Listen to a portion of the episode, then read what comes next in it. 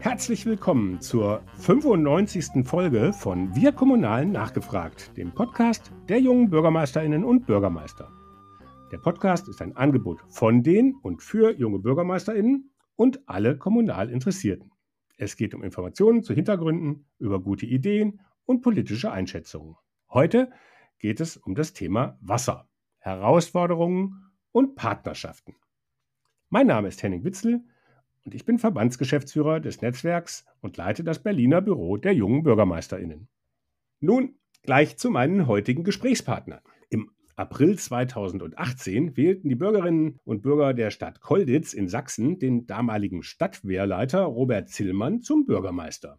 Der heute 38-Jährige hatte damals schon das Thema Klimawandel und Sicherheit in den Fokus genommen. Auch die Gefahren durch Starkwetterereignisse standen schon damals auf seiner Agenda. Heute ist er nicht nur Bürgermeister, sondern gleichzeitig auch Vorsitzender des Versorgungsverbandes Grimma Geithain, VVGG, sowie Mitglied im Aufsichtsrat der KWW, der Kommunalen Wasserwerke Grimma Geithain GmbH. Dabei wird er vom Umweltdienstleister Veolia unterstützt, dem Betriebsführer der KWW. Darum ist heute auch Kerstin Hertel als Gast dabei. Sie leitet die Veolia-Niederlassung in Grimma. Ganz herzlich willkommen, Kerstin. Ganz herzlich willkommen, Robert. Hallo. Hallo. Ja, sehr schön, dass das klappt. Trinkwasserversorgung ist natürlich für Kommunen immer ein wichtiges Thema. Eigentlich kann jetzt in Deutschland sich jeder ja eigentlich auf eine umweltgerechte und zuverlässige ähm, Trinkwasserversorgung oder auch Abwasserbehandlung äh, verlassen. Die Aufgabe liegt in den bewährten Händen von kommunalen Unternehmen oder werden im kommunalen Auftrag von Privaten bewältigt. Wasser ist scheinbar also irgendwie heute ein ganz normales Business. Können sich Kommunen beim Thema entspannt zurücklehnen? Robert, wie siehst du das? Nein. Also ähm, wir erleben ja nahezu tagtäglich neue, neue Anpassungen und ähm, Forderungen seitens des Gesetzgebers zu, ähm, zu PFAS, zu ähm, Phosphoreinbringung etc. Ähm, die vierte Reinigungsstufe wird diskutiert. Also wir sind immer wieder, fangen wir beim, beim Neu an und ähm, versuchen uns wieder voranzukämpfen, um mit den neuen Herausforderungen jeden Tag umzugehen. Kerstin, wie siehst du das? Das kann man pauschal definitiv äh, nicht mit Ja oder Nein beantworten. Es gibt zwar jetzt in den äh, Sommermonaten ab und zu mal ähm, in dem einen und der einen oder anderen Region das Verbot, äh, Pools zu befüllen oder den Rasen zu sprengen. Aber erstmal, was die reine Trinkwasserversorgung angeht, ähm, ist es doch gesichert in Deutschland. Es ist nun mal das Lebensmittel Nummer eins, aber die Herausforderungen, die jetzt an die Gewinnung und Verteilung äh, gestellt werden, die sind enorm. Hm. Ja, du hast jetzt gesagt, Lebensmittel Nummer eins. Damit ist das natürlich auch ein sehr politisches Thema, weil es halt wichtig ist, weil jeder Bürger, jede Bürgerin jeden Tag damit in Berührung kommt, hoffentlich zumindest. Die Anforderungen an Kommunen, diese Infrastruktur jetzt aufrechtzuerhalten und zu entwickeln, sind nun mal dann hoch. Was bedeutet das in Kolditz für euch direkt? Was, was sind eure aktuellen Herausforderungen? Ja, das heißt konkret, dass wir in einem immer wieder Kernspagat eigentlich zwischen Investitionen und Gebühren sind. Wir müssen die Infrastruktur investieren und gleichzeitig werden die finanziellen Spielräume aber immer kleiner. Speziell in Sachsen sind die Fördermittel für die öffentliche Trinkwasserversorgung nahezu komplett eingestellt worden. Und das macht es natürlich ähm, schon bei uns im Haushalt auch bemerkbar. Und wir haben im Verband vor circa fünf Jahren ein Entschuldungskonzept auf den Weg gebracht, was unter den heute existierenden Bedingungen nicht mehr haltbar ist. Das heißt, die Verschuldung wächst wieder an und wir bewegen uns auf einen Punkt zu, wo das Netz äh, mit Verschleiß zu tun haben wird. Und damit verschieben wir die heutigen Probleme in die Zukunft und belasten nachfolgende Generationen. Das ist ein Problem, was sicher viele Kommunen gerade erleben und äh, extrem unbefriedigend ist. Und um das auf politische, politische zurückzukommen, natürlich auch dann groß äh, hoch und runter diskutiert wird, aber es bleibt einfach dabei, wir müssen mehr finanzielle Mittel aufwenden und wir haben aber immer weniger zur Verfügung. Werden die Kommunen da ein bisschen allein gelassen? In Sachsen aktuell schon, das muss man ganz klar so sagen. Also wenn Fördermittel gestrichen werden, ähm, aber gleichzeitig die Anforderungen, ich habe es vor uns angedeutet, immer weiter steigen und Pflichtaufgabe aber gar nicht gegenfinanziert wird seitens des Freistaates, haben wir da schon ein Problem. Kerstin, jetzt bist du ja Vertreterin eines privaten Wasserunternehmens. Ähm, die bringen zwar auf der einen Seite sehr viel Know-how mit, Ähm, auf der anderen Seite möchten Private natürlich halt auch Gewinne machen. Ähm, das Ganze vor dem Hintergrund dessen, dass es ähm, jetzt die Kostenfrage so dasteht, wie Robert sie gerade beschrieben hat. Wie seht ihr da eure Rolle? Na, wir sehen unsere Rolle als erstes laut den Betriebsführungsverträgen, dass wir die Anlagen entsprechend den gesetzlichen Anforderungen zu betreiben haben. Na, das heißt, alle gesetzlichen Verschärfungen, die jetzt kommen, ob das im Trinkwasser ist, äh, mit einer Verschärfung von Überwachungswerten in der Trinkwasserverordnung oder bei Verschärfung von Überwachungswerten beim äh, Abwasser aus den Kläranlagen, ähm, sind wir natürlich gehalten, erstmal die Anlagen so zu betreiben, dass die Überwachungswerte eingehalten werden. Ja. Natürlich bringt das für uns Herausforderungen, weil tatsächlich durch diese ähm, verschärften Anforderungen, die, wie wir es schon eingangs gesagt haben, auch äh, immer mehr zunehmen, also auch von der Häufigkeit her, äh, stellt uns das natürlich für immense Herausforderungen, was den Betrieb angeht und was das Personal angeht.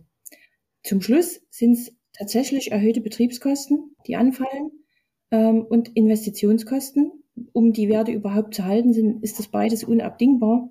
Und es ist halt unsere Aufgabe, dafür zu sorgen, dass wir über die Betriebsführung den Betrieb so gewährleisten, dass wir eben nicht unser Entgelt ständig steigern müssen und können und damit natürlich auch für eine gewisse Gebührenstabilität sorgen können. Mhm. Aber was habt ihr denn für, für, für Ansatzpunkte, äh, Robert? Wie, wie könnt ihr denn diese fehlenden Investitionsmittel, die ja dies Jahr offensichtlich gibt, ähm, könnt ihr das nicht alles auf die Gebühren ja nicht umlegen. Das funktioniert ja irgendwann nicht mehr. Ähm, was macht ihr da? Was habt ihr da jetzt für, für Ansätze? Also aktuell bewegen wir uns in der Phase, wo wir scharf priorisieren müssen. Welche Maßnahmen sind unbedingt notwendig? Welche sind einfach sinnvoll, sinnvoll, weil durch Baumaßnahmen einfach Synergien entstehen, wo, wo man preiswert ein Stück weit bauen kann, als wenn man es in zwei Jahren macht. Ähm, wo sind gesetzliche Normen einfach einzuhalten, also welche kann man gar nicht schieben. Und so muss erstmal priorisiert werden, ähm, um den Verschleiß nicht weiter, nicht weiter ansteigen zu lassen. Es heißt aber auch, dass man in Neuinvestitionen, also ein Stück weit auch eine Verbesserung des Netzes, daran ist, glaube ich, gerade aktuell nicht mehr zu denken und auch in Zukunft vor allen Dingen nicht mehr zu denken. Ähm, damit müssen wir umgehen, das müssen wir auch ein Stück weit akzeptieren. Und irgendwann aber stellt sich dann die Frage, ähm, wenn es nicht die Gebühren sind, dann sind es die Zuschüsse der Kommunen. Ähm, und das sind am Ende auch wieder die Steuerzahler. Also wir haben, das muss man immer wieder denken, jeder Euro ist, ob es jetzt eine Gebühr ist oder ob es eine mittel, mittelbare Finanzierung über eine Steuer ist, ist immer wieder der Bürger, der am Ende belastet wird. Das ist ein großer Spagat, den wir anstellen müssen, ähm, um hier naja, sagen wir mal, verhältnismäßig hm. gegenüber dem Bürger auftreten zu können. Gut, jetzt ist aber wahrscheinlich für deine Bevölkerung, ähm, die Bürgerinnen und Bürger in Kolditz, das schon ein Unterschied, ob sie es als Gebühren zahlen selber oder ob es sagen aus einem allgemeinen Steuertopf kommt, der, sage ich mal, aus breiteren Schichten gespeist ist. Nö, sehe ich, sehe ich nicht so, weil ähm, das Wasser nutzt jeder, das Wasser zahlt jeder ähm, und das heißt auch, wenn ich es über die Steuer mache, ob es die Grundsteuer ist, das zahlt auch jeder.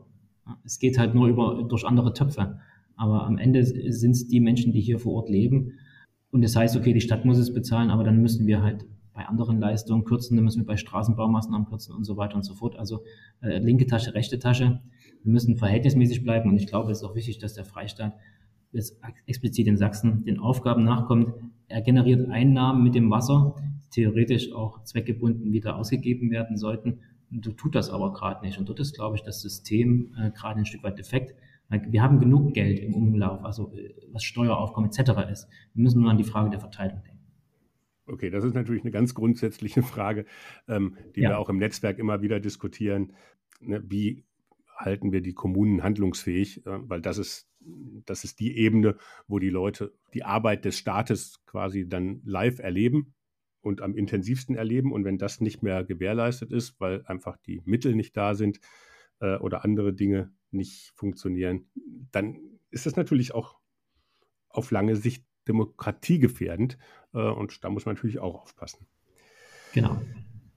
Wir haben jetzt ja gerade schon mal über neue Vorgaben seitens der EU und des Bundes, was Abwasserentsorgung, Klärschlammverwertung, ähm, das Stichwort Phosphor ist auch schon mal gefallen ähm, gesprochen. Ähm, jetzt gibt es natürlich dann auch noch einen weiteren Bereich, der sich auf ja, den Aufwand der Trinkwasserversorgung oder auch Abwasserentsorgung ähm, auswirkt, das ist der demografische Wandel.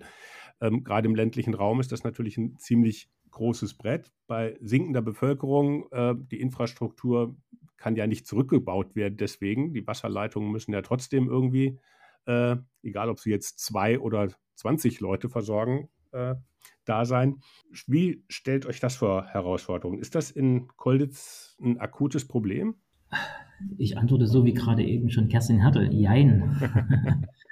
ähm, wenn wir, die, wenn wir die statistischen Daten anschauen und die Prognosen vor allen Dingen, dann, dann sprechen wir bei uns ähm, von abnehmender Bevölkerung. Jetzt sind wir im Speckgürtel von Leipzig und bei uns ist tatsächlich auch so, dass wir entgegen aller Prognosen wachsen.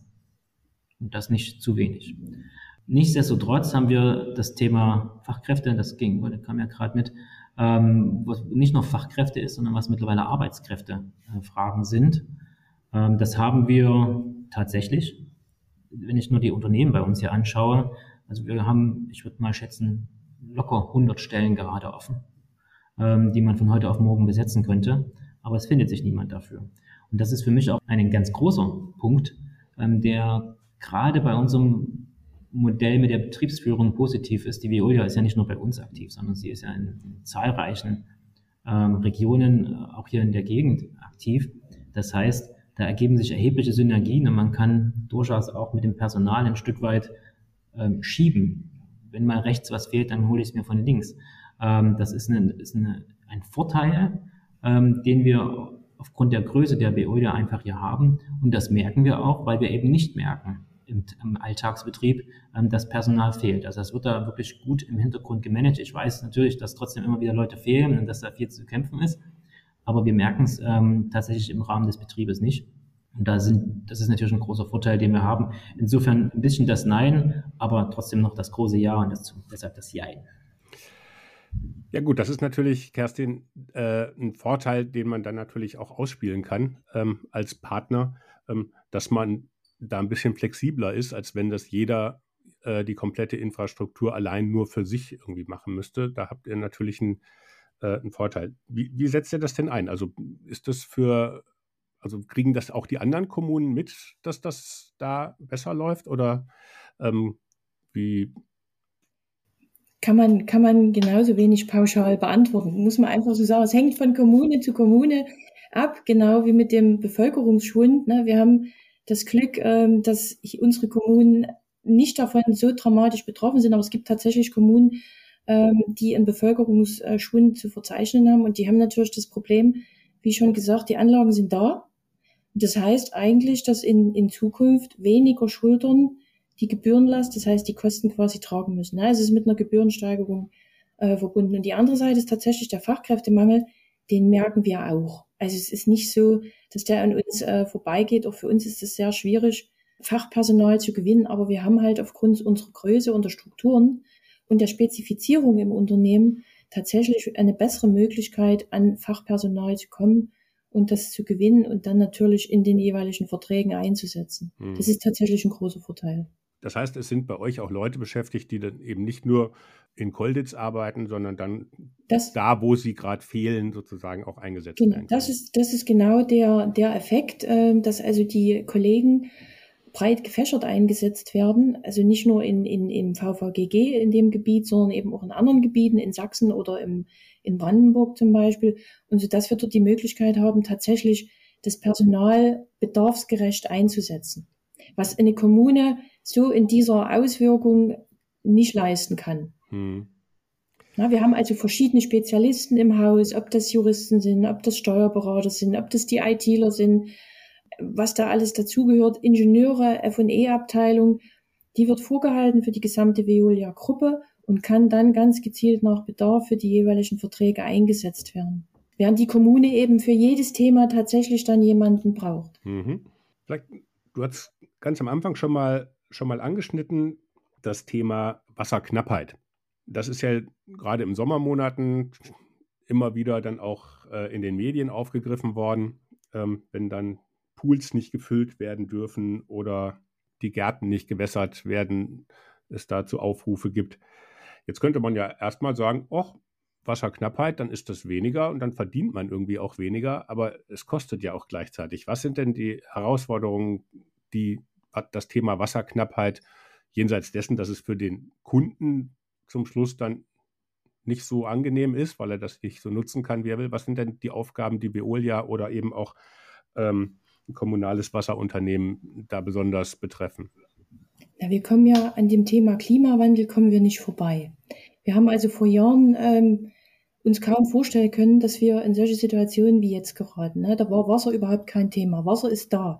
Und Wasser ist auch bis jetzt immer noch ausreichend in unseren Gebieten da. Aber wir merken natürlich die Auswirkungen des Klimawandels und müssen jetzt gucken, dass wir geeignete Strategien entwickeln, wie wir quasi ressourcenschonend mit diesem Trinkwasser, mit diesem höchsten Gut umgehen und das alles im Einklang mit der Entwicklung des Klimawandels auch bringen. Und das ist die große, die große Schwierigkeit. Also vor Jahren ähm, ging es tatsächlich nur darum, ist Wasser da, ja oder nein. Dann war die Welt in Ordnung. Die Welt ist aber nicht mehr so in Ordnung, sondern jetzt geht es tatsächlich darum, wie entwickelt sich unser Trinkwasserverbrauch im Vergleich zur Grundwasserneubildung und das alles im, äh, unter Beachtung des, des Klimawandels. Das ist die Neuerung jetzt, wo Strategien erarbeitet müssen, wie wir langfristig, nachhaltig und schonend dann tatsächlich eine Trinkwasserver- und eine Abwasserentsorgung sicherstellen können. Das ist die große Herausforderung. Habt ihr da konkrete Projekte bei euch in Kollitz? Also im, im Rahmen des VVGG haben wir natürlich, ähm, das bedingt jetzt auch die, die ähm, Anforderungen, die jetzt über den Gesetzgeber kommen, haben wir natürlich genauso im Rahmen der nationalen Wasserstrategie jetzt dafür äh, eine Strategie zu erarbeiten, wie gehen wir um mit den Ressourcen in, in unserem Verbandsgebiet. Und das betrifft Kolditz ja natürlich mit. Ne? Da sind wir also jetzt dabei und um quasi zu analysieren und das über Klimamodelle und ähm, alle möglichen Rahmenbedingungen so zu simulieren, dass wir zum Ergebnis kommen, wo wir eben diese Trinkwasserversorgung tatsächlich gewährleisten können. So, die äh, Maßnahmen der Bundesregierung mit wie der nationalen Wasserstrategie, ähm, hast du jetzt gerade gesagt, Robert, ist das für euch überhaupt ein Thema, wo ihr ohne Partner vernünftig mit umgehen könntet? Oder kann das eine Kommune sozusagen selber oder ist das, ist das schwierig, ähm, das, das dann umzusetzen, die neuen? Oder sind, sind auch kommunale äh, Wasserunternehmen da überhaupt darauf vorbereitet, sich diese Fragen zu stellen? Kerstin hat ja gerade gesagt, also ne, früher war es so, ne, die Frage, äh, ist genug Wasser da? Die hat sich einfach nicht gestellt. Ja, auch nicht für die Wasserwerke. Ja, das, Ding, das kommt drauf an. Die, die typische juristische Antwort. Ähm, also, um das ein bisschen einzuordnen, Kolditz hat so 8.500 Einwohner und im gesamten Verband haben wir so um die 70, 70.000 ähm, Einwohner. Ähm, die kleine Kommune oder die sind ja mehrere Kommunen, ähm, in unserer Größe können das so nicht. Natürlich können das andere größere Kommunen mit 100, 120, 130.000 Einwohnern oder Leipzig 600.000. Die haben eigene Unternehmen, die haben eigene Strukturen, die das sicherlich können. Aber wenn wir jetzt so über den ländlichen Raum bei uns reden, bin ich der felsenfesten Überzeugung, dass wir das in unserer Struktur so nicht können. Das wird erst funktionieren, wenn wir selber Strukturen bilden würden, die denen der Veolia zum Beispiel jetzt oder jedes anderen Dritten irgendwie gleichkommen. Es gibt Verbände, die haben 100 Mitglieder, ähm, dann geht das vielleicht. Aber eine einzelne Kommune oder ein kleiner kommunaler Verband ist mit den Herausforderungen, die die Zukunft bringt, die der Klimawandel mit sich bringt, ähm, was auch die höheren Anforderungen an die, an die Säuberung von Trinkwasser und, und Abwasser, das sind wir überfordert, das können wir nicht leisten. Und wenn wir uns das gleich aufs Pflichtenheft schreiben, das zu tun, glaube ich, werden wir uns so sehr damit beschäftigen, dass wir andere wichtige Aufgaben, Pflichtaufgaben und auch wichtige freiwillige Aufgaben einfach nicht mehr lösen können, weil das einfach viel zu tief geht ähm, und so viele Fallstricke auf uns lauern. Das bin ich echt froh, dass wir, dass wir da durchaus ähm, sehr, sehr fachliches, äh, hohes fachliches Know-how an der Seite haben, auf was wir uns verlassen können. Hm. Kerstin, du hast da vielleicht einen besseren Überblick. Ich kann das gar nicht so einschätzen. Jetzt haben wir über die großen Städte, die das vielleicht dann irgendwie auch noch selber äh, können, weil sie halt einfach dann ne, die, die Mengen eben auch bewältigen können. Jetzt haben wir Städte, die das dann halt äh, in großen Wasserverbänden irgendwie machen und dadurch irgendwie eine kritische Größe überreichen. Und es gibt welche, die machen das äh, mit Unterstützung von Privaten. Wie viele Kommunen haben denn von ihrer Wasserinfrastruktur sind eigentlich zu klein, um die Zukunftsaufgaben noch bewältigen zu können? Wie viel betrifft das überhaupt? Sind das jetzt denn noch sehr viele, die so aus eurer Sicht perspektivisch Probleme bekommen könnten? Das ist schwierig zu beantworten. Und ich muss da auch wieder sagen, kann man, kann man pauschal einfach nicht sagen. Es gibt durchaus auch kleine Strukturen und kleine Kommunen, die, die in der Lage sind, die Aufgabe zu bewältigen. Aber die Frage ist immer, was fällt dann hinten runter? Also das, diese ganze Bearbeitung vollumfänglich ähm, alleine zu machen, dafür brauche ich Personal, was sich tatsächlich nur mit dieser Aufgabe beschäftigt. Und in der Regel ist es so, dass in den kleinen Verwaltungen, ob das Verbände sind oder ob das Kommunen sind, dieses Personal gar nicht da ist. Sie haben weder das Fachpersonal, weil es ist nicht damit getan, dass man einfach mal an ein Ingenieurbüro einen Auftrag rausgibt, sondern ich muss das ja begleiten. Ich muss die Aufgabenstellung formulieren und ich muss das Ingenieurbüro begleiten und mit Daten füttern. Das mhm. kostet Zeit und das kostet auch, ich brauche dafür das Verständnis. Ich brauche dafür das Know-how. Und das finden Sie in den kleinen Strukturen einfach nicht mehr. Das ist, wird immer weniger ähm, und wird, denke ich mal, dieses Fachwissen auch in den nächsten Jahren aussterben in den Kommunen. Wenn ich das noch ergänzen kann, also ähm, Bau von Wasserleitung, Abwasserleitung etc., das kriegen die Kommunen auch hin. Ja, ähm, aber das, das, das, das Kernthema ist ja der Betrieb und die Unterhaltung des Ganzen und das Einhalten von entsprechenden äh, Vorgaben, was, was Schadstoff und was jetzt nicht alles angeht.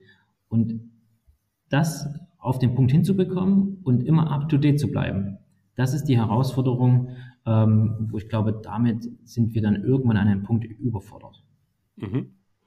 Okay, und aber nochmal so auf die Frage, wie, wie viel Prozent der Kommunen könnten denn ein Problem perspektivisch bekommen? Was, also ihr habt ja wahrscheinlich auch eine Marktstudie gemacht, wie viel für Veolia, ne, wie viel, äh, wie viel Potenzial gibt denn der Markt überhaupt her?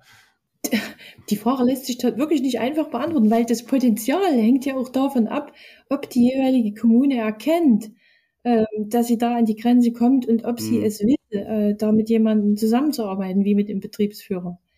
Deswegen, also es gibt da jetzt keine Zahl, wo wir sagen, es gibt noch so und so viel, 100 oder 1000 Kommunen, wo wir glauben, dass sie es nicht können. Also das gibt's einfach nicht. Okay. Das hängt wirklich von jedem, von jeder Kommune selber ab, ähm, inwieweit sie es einschätzt, kann ich es oder kann ich es nicht? Und das hängt von vielen Faktoren ab. Okay, welche Fragen sollten sich denn Kommunen stellen, um besser einschätzen zu können, ob sie vielleicht vor einem Problem stehen? Ja, das, das ist schon schwierig zu beantworten, die Frage, weil es voraussetzt, dass ich einen Mitarbeiter in der Kommune habe, der sich genau mit den Themen in der Trinkwasser-, Fern- und Abwasserentsorgung auskennt, der also weiß, ähm, was ist für den Betrieb notwendig, was habe ich für gesetzliche Regelungen einzuhalten, und welche Bedingungen ergeben sich daraus? Das ist schon schwierig genug. Also da jemanden zu finden, der sich neben dem ganzen Alltagsgeschäft, was eine Kommune zu bewältigen hat, mit diesem Thema beschäftigt. Und das ist so komplex, dass das also nicht ähm, nur mal so nebenbei mitgemacht werden kann. Mhm. Dann vielleicht ähm, mal, wir haben jetzt sehr, viel auch über das Trinkwasser erstmal auch gesprochen mit Fokus Trinkwasser. Ähm, Abwasser ist ja auch noch dann äh, ein ganz großer Block da vielleicht mal Stichwort Klärschlamm. Ähm, jetzt gibt es eine novellierte Klärschlammverordnung für Kommunen. Ähm, welche Schritte müssen denn da unternommen werden, um jetzt den neuen Vorgaben zu, äh, zu entsprechen? Also wir haben ja, ne, die Vorgaben steigen ja sozusagen auf allen Ebenen. Was sind denn da die konkreten äh, Punkte, die, die wirklich jetzt auch drängen? Also wir haben, wir haben ja mit der Klärschlammverordnung in Verbindung mit der Düngemittelverordnung ja neue Regelungen vom Gesetzgeber und die zusammengefasst ähm, darauf hinauslaufen, dass A, die Überwachungswerte für den Klärschlamm verschärft worden sind ähm, und für den Bereich stoffliche Verwertung, wenn der Klärschlamm also in die, in die Landwirtschaft geht, auch dort für den Landwirt ähm, unglaublich hohe Hürden gesetzt werden, indem eben Überwachungswerte ähm, hochgesetzt wurden, indem das Zeitfenster, wann Klärschlamm ausgebracht werden kann, beziehungsweise auch die, Fläche, auf der es ausgebracht wird, äh, begrenzt wird. Also das ist, das ist eine echte Herausforderung, diesen Anforderungen gerecht zu werden. Das heißt auch nicht, dass bei der thermischen Verwertung äh, da nicht auf ähm, Grenzwerte Rücksicht genommen werden muss. Also dort müssen genau Überwachungswerte eingehalten werden. Ansonsten geht der Klärschlamm auch nicht in die äh, Verbrennung. Und es wird in Zukunft eine riesengroße Herausforderung sein, äh, wie wir mit dem Klärschlamm und den beiden Entsorgungswegen umgehen, weil es ist ja allen bekannt, die Kraftwerke werden abgeschaltet. Mhm. Die werden ja heute schon abgeschaltet. Wenn also zu viel Wind und Strom, äh, Wind und Solar quasi vorhanden sind, im Netz vorhanden sind, dann schalten die Kraftwerke ab und dann steht der Laster mit dem Klärschlamm vor der Tür und darf wieder umdrehen. Und da setzt es einfach eine, eine, eine große Logistik voraus und ein großes Netzwerk, um das quasi zu handeln. Aber was sind denn dann die Alternativen? Also klar, wir wollen ja auch irgendwie, ne, also ne, die Energiewende ist nun mal beschlossen. Auch Klimaschutz haben wir eben schon mal angesprochen. Da werden wir perspektivisch natürlich ähm, eben die Kohlekraftwerke ähm, nicht weiter betreiben. Ähm, wohin denn dann damit? Also auf die Felder ausbringen ist auch immer schwieriger, wenn die Grenzwerte äh, steigen. Und jetzt bleibt aber der Klärschlamm ja da. Also es wird da jetzt trotzdem intensiv nach, nach äh, Kraftwerkslösungen in Form von Monoverbrennungsanlagen quasi geguckt. Ne? Also man guckt, äh, welche Möglichkeiten habe ich, ähm, von den Kohlekraftwerken wegzukommen. Und das sind dann halt diese sogenannten Monoverbrennungsanlagen, in denen äh, ausschließlich Klärschlamm verbrannt wird, die jetzt auch schon teilweise in der Errichtung sind in der Bundesrepublik. Macht es aber zum Schluss wieder teurer wahrscheinlich, oder? Das, ähm, das ist tatsächlich so. Das ist dann eine, eine, eine Frage des Marktes.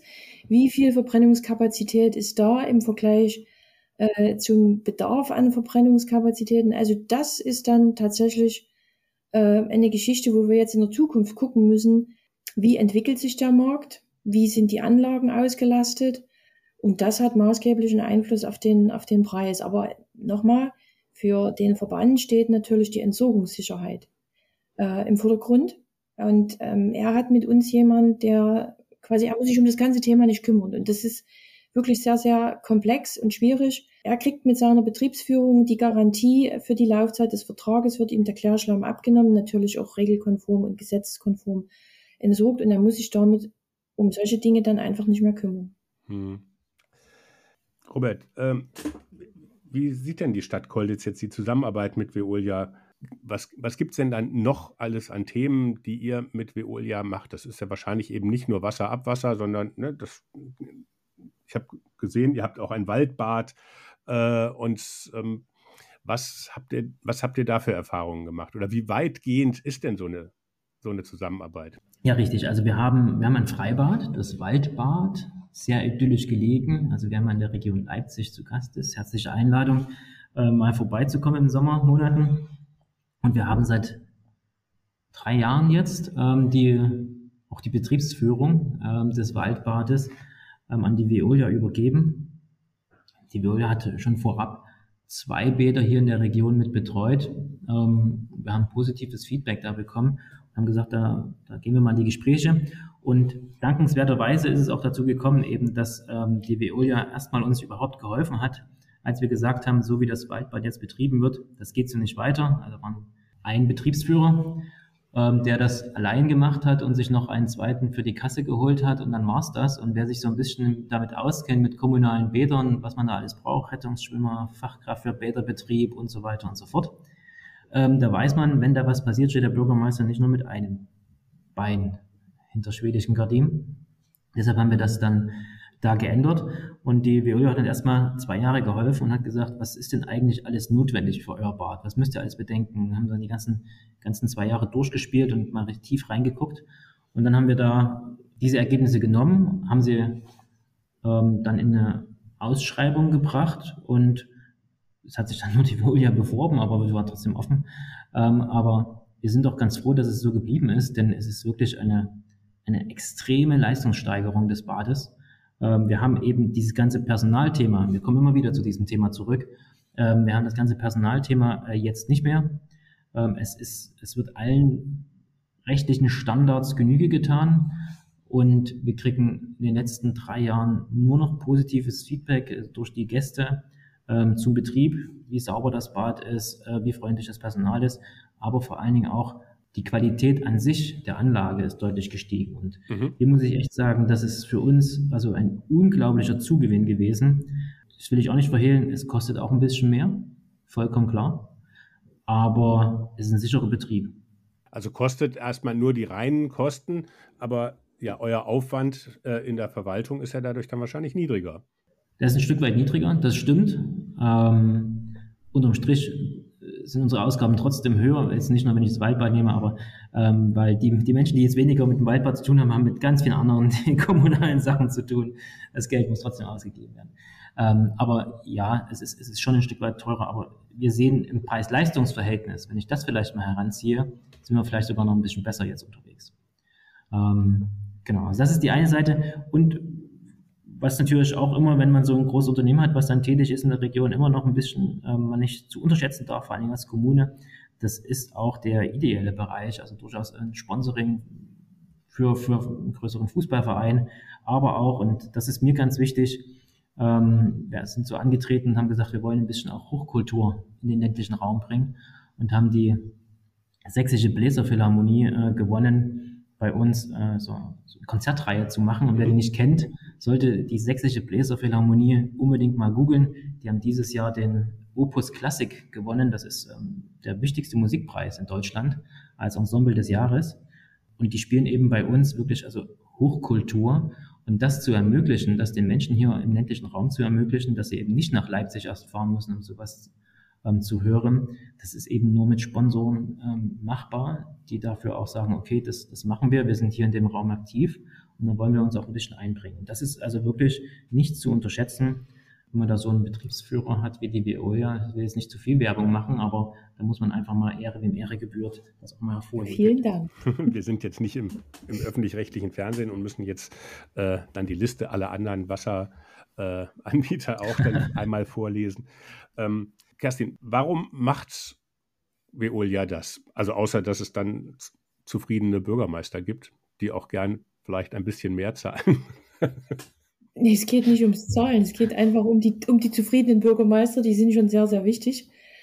Warum machen wir das? Weil wir es können. Muss man jetzt einfach so sagen, weil wir genau ähm, mit unserem Personal und unserer Struktur in der Lage sind, dort die, Kommune zu unterstützen. Also wir machen diese Tätigkeit der Betriebsführung für die Bäder in den Bereichen, wo wir auch eine Betriebsführung für die Trinkwasserversorgung haben. Mhm. Ähm, hat einfach den Hintergrund, weil ein Badbetrieb, die Badtechnik und die Trinkwassertechnik, die ähneln sich sehr. Das heißt, wir können bei dem Betrieb des Bades ähm, auf unser Know-how der Kollegen in der Trinkwasserabteilung zurückgreifen. Und das macht es natürlich schon erstmal attraktiv, ne? dass wir es im eigenen Haus haben. Das lohnt sich ähm, und das sichert natürlich auch dann den entsprechenden ähm, Sicherheitsrahmen ab. Zum einen können wir den Betrieb konstant gewährleisten mit allem, was dazugehört, also Technik, Wartung, Instandhaltung, Betrieb. Und zum anderen haben wir aber auch das Personal. Äh, mhm. und das ist, das ist das Wichtigste beim Bad, weil ja die Sicherheit der Badegäste da vor über allem steht. Und das können sie eben nur mit ausreichend Personal absichern. Na, also wir, mit einem Mitarbeiter oder zwei Mitarbeitern ist es überhaupt nicht machbar. Und wir haben halt als Unternehmen die Möglichkeit, dort ähm, das entsprechende Personal in der Anzahl bereitzustellen, wie es tatsächlich erforderlich ist, damit eben dort keinem bei seinem, Badestar bei seinem Badespaß irgendein Unheil widerfährt. Mhm. Aber die, die Bademeister sind jetzt auch bei Veolia angestellt, oder? Die also die Veolia hat ähm, als Tochtergesellschaft eine eigene Bädergesellschaft. Na, das ist also der Badbetrieb läuft nicht über den äh, Betriebsführungsvertrag Trink- und Abwasser. Das ist überhaupt nicht, wäre auch nicht zulässig von Seiten des Verbandes, sondern ähm, als Tochtergesellschaft ähm, geht die Veolia Bädergesellschaft in diese Betriebsführung dann rein und die Mitarbeiter sind bei der Bädergesellschaft angestellt und alle die Mitarbeiter, die im technischen Bereich unterstützen, die sind quasi dann in dem anderen Betriebsführungsvertrag äh, und dort mit angestellt. Also das ist so eine Synergie, die wir da heben können, A, weil wir vor Ort sind, B, weil wir das Personal haben und C, weil wir natürlich auch das Know-how dann haben der Mitarbeiter. Ne? Also wer, eine, wer eine, ein Wasserwerk ähm, betreiben kann, der kann auch eine Badanlage betreiben.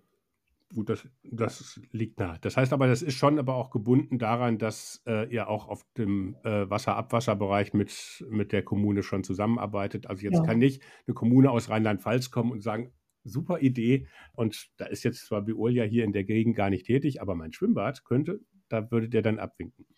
Also man kann das natürlich anbieten, die Leistung, das ist machbar, aber es wird so teuer, weil eben diese ganzen Synergieeffekte dann wegfallen. Ne? Es kann ja schlecht jemand ähm, aus Kolditz dann nach Baden-Württemberg fahren und da in die Technik äh, des Bades dann betreiben. Kann er machen? Ja, geht, aber wird teuer, wird unheimlich teuer.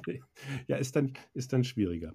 Und jetzt die, die, das Sponsoring äh, ähm, von Vereinen und äh, kulturellen Aktivitäten, das ist dann aber eher auch so eine Art Kundenbindungsmaßnahme, beziehungsweise halt Öffentlichkeitsarbeit, klassische Öffentlichkeitsarbeit. Das sehen es ja ist dann ja jetzt wenn ich behaupte, drumherum. wäre nicht so. Ne? Das ist natürlich ähm, eine bestimmte Form der, der Kundenbindung. Aber unsere Mitarbeiter kommen ja hier auch alle aus der Gegend. Ne? Die sind teilweise selber in den Vereinen tätig und engagieren sich dort. Und das ist auch eine Frage von Mitarbeiterbindung, ne? ob man diese Vereine mit unterstützt und damit gleichzeitig auch die Kommune unterstützt. Also das ist eine schöne Sache, ähm, die wir, die wir da angehen von kleinen, ganz kleinen Vereinen. Das sind kleine Beträge, die da schon helfen, bis hin zu großen äh, Sponsoring-Verträgen. Da ist also alles machbar, geht aber eben auch nur in dieser Struktur. Hm. Ja, machen wir wieder den ganz großen Bogen zum Anfang. Robert, du hattest, äh, wir hatten ja auch schon mal den, den Blick so ein bisschen auf die ja, kommunale Handlungsfähigkeit äh, allgemein gelenkt. Können denn Kommunen heute allein überhaupt solche größeren Projekte in der Daseinsvorsorge? Ich habe irgendwann auch mal gelesen, gerade was jetzt auch die, die Abwasserrohre äh, ähm, und so weiter betrifft, die teilweise ja doch schon ein paar Tage auf dem Buckel haben äh, wo, wo ein Rieseninvestitionsstau auf uns wartet, diesen kompletten Bereich der Daseinsvorsorge. Kann man das ins, als Kommune überhaupt noch alleine ohne partnerschaftliche Herangehensweise schultern? Und wie sieht da die Zusammenarbeit auch mit Privaten aus? Ähm, ist das wünschenswert, eine wünschenswerte Entwicklung oder gäbe es da einen Punkt, wo du sagst, hm, in dem Bereich müsste eigentlich die öffentliche Hand auch mal selber auf sich mehr gucken und das vielleicht dann auch selber können? Hm. Also theoretisch können das Kommunen, wenn sie das Personal dazu haben. Ja. Ähm, aber praktisch, einfach mal praktisch herangegangen, ähm, halte ich dieses Modell, was wir hier haben, ähm, durchaus für positiv, also für unsere Region, für unsere Kommunen, für die Größe unserer Kommunen absolut passend, ähm, weil, also alles das, was wir schon aufgezählt haben, wir, wir haben das Know-how ähm, durch den Betriebsführer, und ähm, wir haben das Personal. Und diese Synergien, die sich einfach daraus ergeben, da glaube ich einfach, dass es absolut sinnvoll ist, das äh, miteinander zu tun. Ähm, diese Herangehensweise oder die Herausforderung gemeinsam anzugehen. Was natürlich immer wieder mit bedacht wird, und das sind auch immer wieder Themen, die wir auch miteinander auch im Verband diskutieren. Ähm, zum Betriebsführungsvertrag irgendwann endet ja und dann stellen sich immer wieder diese, diese Fragen. Ähm, sollte das rekommunalisiert werden, sollten wir es komplett selber machen, aber dann kommen eben diese Argumente, ähm, Know-how und Personal. Aber solange, aus meiner Sicht, solange die Kommunen hier am strategischen Hebel sind, beziehungsweise wirklich die, die letzte Entscheidungen, zum Beispiel zu Investitionen, ähm, zu den Gebühren, solange das die Verbandsversammlung, solange das die Kommunen treffen, ähm, und wir uns dann aber bei der Ausführung bei den privaten Unternehmen äh, für uns Anspruch nehmen können, dann ist das einfach eine Win-Win-Situation für beide. Und ich glaube, das ist ganz wichtig. Das muss man mit bedenken. Also natürlich ist zum Beispiel die Veolia ein privatwirtschaftliches Unternehmen, was am Ende auch irgendwo Gewinne machen will. Das ist völlig normal, das ist legitim. Ähm, das muss man dann eben sehen das muss man denen auch zugestehen. Man muss dagegen halten, was kriegen wir an Leistungen, dann muss man das abwägen. Und solange wie das positiv ist, wie diese Abwägung nicht dazu kommt, dass die Privaten überbevorteilt werden und die Kommunen sozusagen nur blöd in die Tonne gucken, um das mal so salopp zu sagen, dann ist ähm, diese Kooperation so ein partnerschaftlicher, so ein partnerschaftliches Herangehen für, aus meiner Sicht einfach nur positiv und die, die Vorteile überwiegen bei weitem. Also kann ich wirklich dann jedem empfehlen und glaube, dass es absolut mhm. sinnvoll ist. Kerstin, die Zusammenarbeit mit privatwirtschaftlichen Unternehmen für Kommunen, ähm, also es gab vor Jahren ja irgendwie gerade im Wohnungsbereich oder auch in anderen Bereichen der Infrastruktur Thema Privatisierung ähm, war, war ganz oben. Dann kam das Thema Rekommunalisierung auf einmal wieder an. Dann zwischendurch äh, war das Stichwort Public-Private Partnerships. Was sind denn so aus diesen ganzen Erfahrungen auch der letzten 20 Jahre, sage ich jetzt mal, wo wir immer mal so in so Wellenbewegungen das eine oder das andere Modell irgendwie präferiert haben. Was sind denn so da die, äh, wo hat Veolia denn die besten Erfahrungen mitgemacht? Also Veolia hat die besten Erfahrungen immer mit, mit einer reinen Betriebsführung gemacht. Und ähm, an der Stelle, sei es mir einfach mal gestattet, es wird immer von Rekommunalisierung ähm, gesprochen, was ja irgendwo impliziert, dass uns das Anlagevermögen gehört. Das ist aber nicht so.